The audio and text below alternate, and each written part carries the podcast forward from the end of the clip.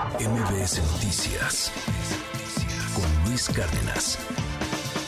De hecho, el presidente, pues también, como nos dice Rocío Méndez, eh, habla sobre el por qué no está en esta zona devastada. Dice, no quiero hacer una tragedia del espectáculo. Escuche de nueva cuenta este audio.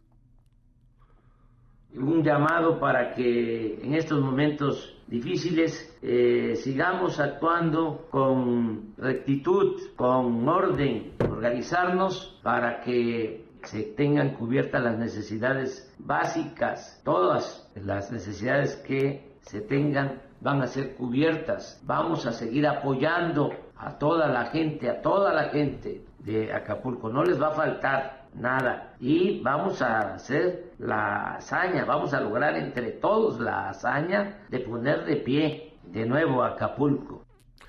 También habló en este mensaje de cómo los adversarios, los malos del cuento en su narrativa, o sea, cualquier persona que no sea cuatrotero, cualquier persona que no le rinda pleitesía ciega, cualquier persona que no le tenga lealtad absoluta, esos son o somos, porque pues, así le dice a todo el mundo, ¿no? Los adversarios, los conservadores, los fifís, los reaccionarios.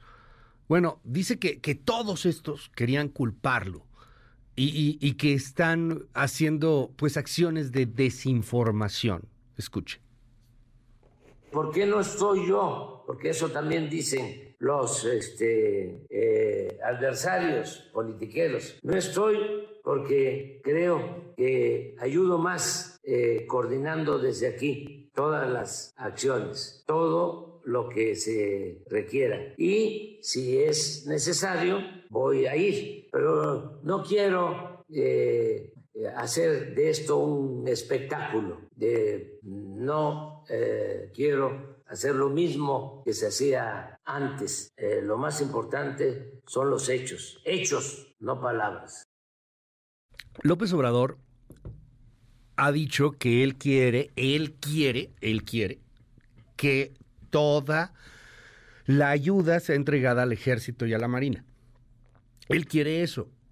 Yo estuve este fin de semana en Acapulco, estuvimos el sábado, y le soy franco, no, no vi un retén que, detuviera carros civiles. Eh, vi que se necesita muchísima ayuda, vi gente también que venía de población civil pues regalando lo que había, algunas despensas, algunas aguas, algunas latas de atún. Gente sobre todo que venía eh, pues de la Ciudad de México, de Puebla, de Querétaro, de, Aguascalientes, que se podían aventar el viaje en carretera, que se lo aventaron porque querían ver si tenían alguna propiedad ahí, si tienen algún amigo, si tienen algún familiar, que auxiliar o que inclusive sacar del mismo puerto. Eh, al menos a lo que a mí me tocó ver, no, no vi nunca esta eh, situación que se ha estado difundiendo en algunos medios de comunicación y particularmente en algunas redes sociales en torno a que el ejército está decomisando los bienes y no está dejando entrar a la gente y que se pone feo. Lo que sí puede pasar es un desastre en una desorganización de entrega de víveres, eso sí se ve porque no hay, no hay ninguna posibilidad de orden. Lo que sí puede pasar también es un crimen organizado, que, se robe, ahí sí nos dijeron muchas personas de, ese tema, que había, que había muchos malandros, particularmente en la noche, y que te robaban el los víveres, ¿no? Y que esos eran los que saqueaban, particularmente camiones grandes. Pero aquí, pues es la falta de coordinación total. Es el presidente mismo que provoca a veces este tipo de rumores cuando el presidente mismo dice esto solo lo va a entregar la Marina y lo va a entregar el ejército y no lo puede entregar nadie. Y, y la realidad es que están todos rebasados. Y la otra, se necesita harta, pero mucha, mucha, mucha ayuda. Es Rashabot, ¿cómo ves todo este tema de la centralización del gobierno, de la ayuda, de, de que ya estamos eh, pues ahí a casi nada de cumplir una semana del, del, desastre y como que pareciera que en Palacio apenas están dándose cuenta del tamaño de tragedia. Querido Esra, ¿cómo estás? Muy buenos días. Hola Luis, buen día, buen día al auditorio. Sí, se trata, pues sí, de una situación de crisis, ya lo platicábamos el jueves pasado, al inicio de lo que sería pues esta situación que se sale de control. Y quizá el tema fundamental aquí ahora es cómo responde un Estado mm, a una situación de emergencia. Ese es el elemento central.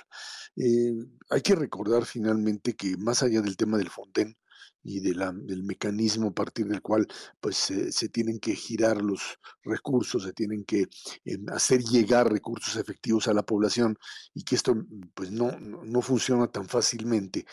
También eh, todo lo que implica el trabajo de profesionales que tienen que ver directamente con el manejo de una situación. Eh, entregar al ejército, y eso hay que recordar que el plan DN3 funcionaba hace muchísimo tiempo, es cierto que se trata de una tragedia de una eh, mayor magnitud que lo que pues eran huracanes anteriores, pero sí, eh, digamos que lo que sucede es que en Guerrero tienes una combinación, por un lado, de desaparición del Estado como tal, de inexistencia del Estado, el tema de gobiernos locales o gobiernos estatal, el gobierno estatal prácticamente digamos que no, no interviene, no aparece. Eh, está rebasado y además tienes el ingrediente, por supuesto, del crimen organizado, que es una fuerza diría yo, en entre comillas, social dentro de Guerrero, que tiene capacidad de acción, que tiene injerencia incluso en tomas de decisión de gobierno en su momento, ya lo vimos con la gobernadora, eh, y que en un momento determinado termina por convertirse en alguien que pues eh, organiza lo que sería incluso el mismo, o intenta organizar lo que sería el mismo saqueo. Eh, centralizar las cosas de alguna manera te permite siempre un, determinado control, siempre y cuando tengas la capacidad misma de, uno, hacer llegar los recursos y dos, establecer esos controles, ya sea con marina o con militares. Pero aquí lo que sucede es que estamos otra vez ante pues lo que es una constante cuando desmontas, deshaces lo que son los servicios profesionales, la gente capaz que tenga la habilidad suficiente y la fuerza para llegar, establecerse, y eh, eh, tomar el control sobre el, reparto de, ayuda, eh, temas médicos que están ahí, que tienen que atenderse en forma inmediata, el establecimiento de lo que serían pues zonas donde estos refugiados comiencen a manejar. Un poco trato de, de recordar y reproducir el modelo del terremoto del 85 y en donde pues finalmente en la Ciudad de México y en donde pues finalmente fue la sociedad misma la que tuvo que empezar a organizarse y tener los eh, eh, propios, las propias formas de, de, de, moverse y de responder a sí misma y hacer ver que el Estado desaparecido en ese momento también en la Ciudad de México, pues eh, no tenía la capacidad ni siquiera para eh, pues, entregar lo mínimo para cada una de las personas. Modelos de centralización que existían en ese momento y que existen ahora y en Guerrero, que no tienen contacto con la realidad, que desaparecen. Y Luis, en, en, ese sentido, las experiencias tuya o de cualquier otro que ahí dice, es que a mí sí me asaltaron, me quitaron, están entrando, etcétera, es algo que forma parte de esta anarquía del caos. La anarquía provocada fundamentalmente por la ausencia de una coordinación entre lo que sería incluso la propia sociedad civil, a la que no dejaban entrar originalmente, y después, bueno, pues ya obviamente esto terminó rebasando al propio deseo del presidente, pero que de alguna manera eh, eh, termina convirtiéndose en una acción pues no organizada, una acción espontánea, cierto también, pero también no focalizada, sino que eh, tienes quien roba, quien asalta, quien de alguna manera establece un nuevo orden y control. Y en ese sentido, me parece que el problema fundamental que se tiene es lo que en la Ciudad de México ya tenemos armado en cuando en términos de sismos o reacciones ante un sismo o ante una catástrofe y que definitivamente en un estado como Guerrero no, no, no existe.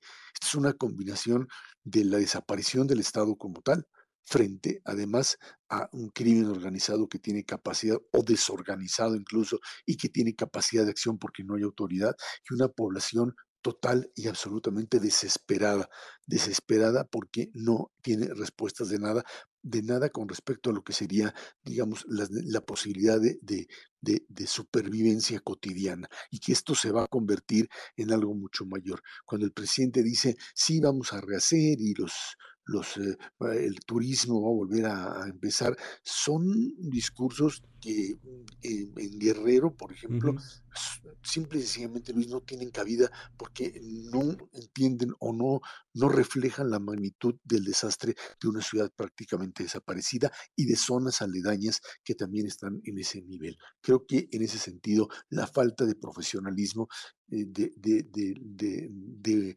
muchos eh, aparatos burocráticos que tenían capacidad, Luis, y que fueron desmontados bajo ese mecanismo de austeridad republicana y hoy simplemente no hay quien tenga la capacidad para responder, Luis. Gracias, querido Erra. Te seguimos en arroba Shabot. Te mando un gran abrazo, Erra. Gracias, Gracias buen día. MBS Noticias con Luis Cárdenas.